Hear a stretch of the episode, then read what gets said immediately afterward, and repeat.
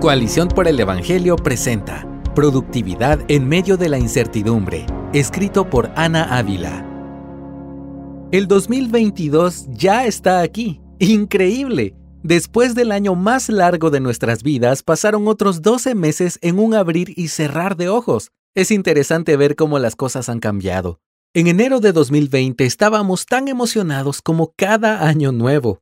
En enero de 2021 teníamos la esperanza de que las cosas empezarían a mejorar.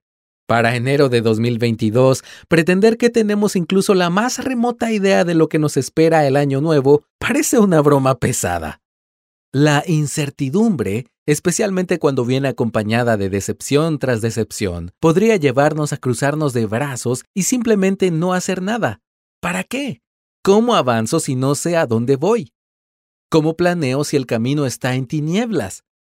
Muchos nos hemos paralizado. Esperar que todo vuelva a la normalidad o la nueva normalidad, sea lo que eso sea, se ha convertido en la única tarea de nuestra lista. Ciertamente hay ocasiones en las que Dios nos llama a abrazar temporadas de pausa y reflexión, momentos en la vida en que nuestra labor principal es aferrarnos al Señor mientras Él va aclarando el camino pero corremos peligro cuando este esperar al Señor se ve privado de un corazón esforzado y alentado. Lee el Salmo 27:14. La espera a la que Dios nos llama no es una espera pasiva y cínica, no es una espera que se rehúsa a obedecer hasta que tenga todas las respuestas. La espera a la que Dios nos llama es una espera que se aferra a Él y camina en obediencia paso a paso, por pequeños que estos sean. La misión de Dios para ti y para mí, para todo creyente en el 2022 y hasta que Cristo vuelva, es muy clara. Escucha cómo lo dice Mateo 28, 19. Vayan pues y hagan discípulos de todas las naciones, bautizándolos en el nombre del Padre y del Hijo y del Espíritu Santo cada uno de nosotros podemos vivir en obediencia a esta misión en el lugar donde estamos y con los recursos que tenemos, aunque no estemos seguros de cómo lucirán los detalles de nuestras vidas en las próximas semanas, meses o incluso años. Podemos vivir en obediencia gozosa a esa misión, incluso en medio de la angustia, porque confiamos en el Dios que sostiene el universo en sus manos y que cuida de nosotros a cada instante, como enseña Mateo 6:26. Pero, ¿Productividad? Puede ser que abracemos lo anterior y que aún así, por la gran incertidumbre en la que vivimos, pensar en la productividad nos parezca una absoluta ridiculez.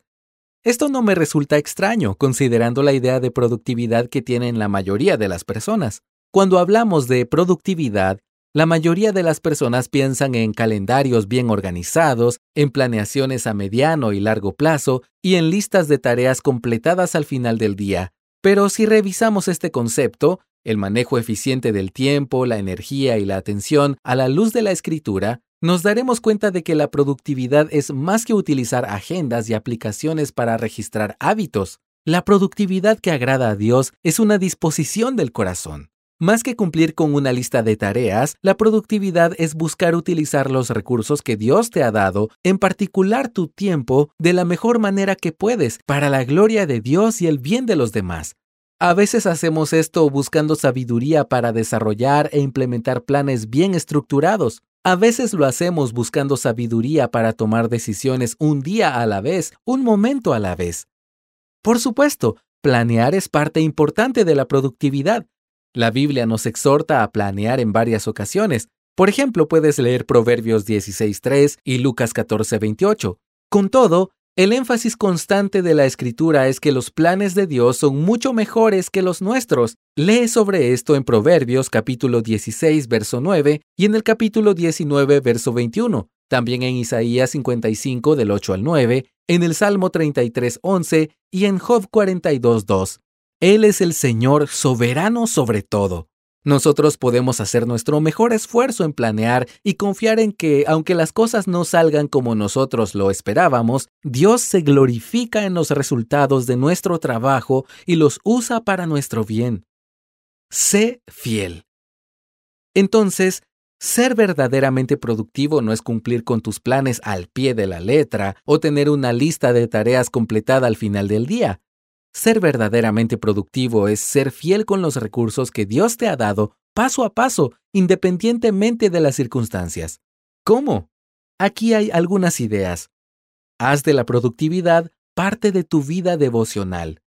Se dice que Martín Lutero afirmó una vez, tengo tanto que hacer hoy que pasaré tres horas en oración para poder hacerlo todo.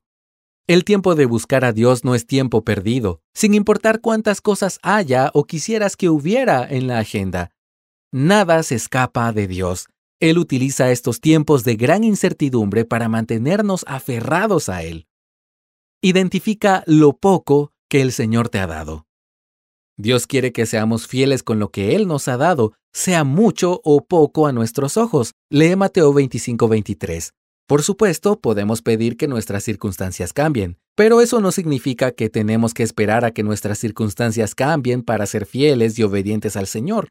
Quizá estás desempleado y pasas mucho tiempo en casa. ¿Cómo puedes glorificar a Dios ahí? Tal vez tus labores diarias te resultan tediosas. ¿Las estás haciendo como para el Señor? Según la indicación de Pablo en Colosenses 3:23 al 24 y 1 de Corintios 10:31. Deja espacios amplios para lo inesperado. Aunque parece algo extraño, la realidad es que podemos planear para la incertidumbre. Solo tenemos que dejar espacio abierto para ella. Pero muchas veces hacemos todo lo contrario. Para aferrarnos al control que tanto anhelamos, tratamos de llenar cada minuto de nuestras agendas con actividades. No nos engañemos. Si estamos en una etapa de vida particularmente incierta, dejemos espacio libre para responder a lo inesperado cuando venga. No necesitamos tener claro todo el camino para glorificar al Señor en cada paso. Evalúa el día y ajusta sobre la marcha. Aparta un momento al final del día para reflexionar en tu productividad personal. ¿Qué funcionó? ¿Qué no funcionó? ¿Cuáles pequeños cambios puedes implementar para que las cosas sean mejores mañana? El objetivo no es revolucionar tu vida de la noche a la mañana, sino caminar poco a poco en la dirección correcta. No te canses de hacer el bien. Nuestra labor como cristianos no ha terminado. No importa quiénes seamos ni de dónde vengamos, Dios nos tiene aquí con una misión que su Evangelio sea conocido y que Cristo sea exaltado. No necesitamos tener claro todo el camino para glorificar al Señor en cada paso. Aunque todo a nuestro alrededor parezca oscuridad, no olvidemos a quién servimos, aquel que dijo, sea la luz. Aunque no sepamos qué traerá el mañana, no olvidemos quién nos ama, aquel que conoce el fin desde el principio, como leemos en Isaías 46:10. Incluso en medio de la incertidumbre, ocupémonos en lo que Dios nos ha llamado a ocuparnos, según Efesios 2.10, las buenas obras que Él ha preparado para nosotros. No desmayemos. Dios nos sostiene a cada momento y nos llevará hasta el final. Gracias por escucharnos. Si deseas más recursos como este, visita coaliciónporelevangelio.org.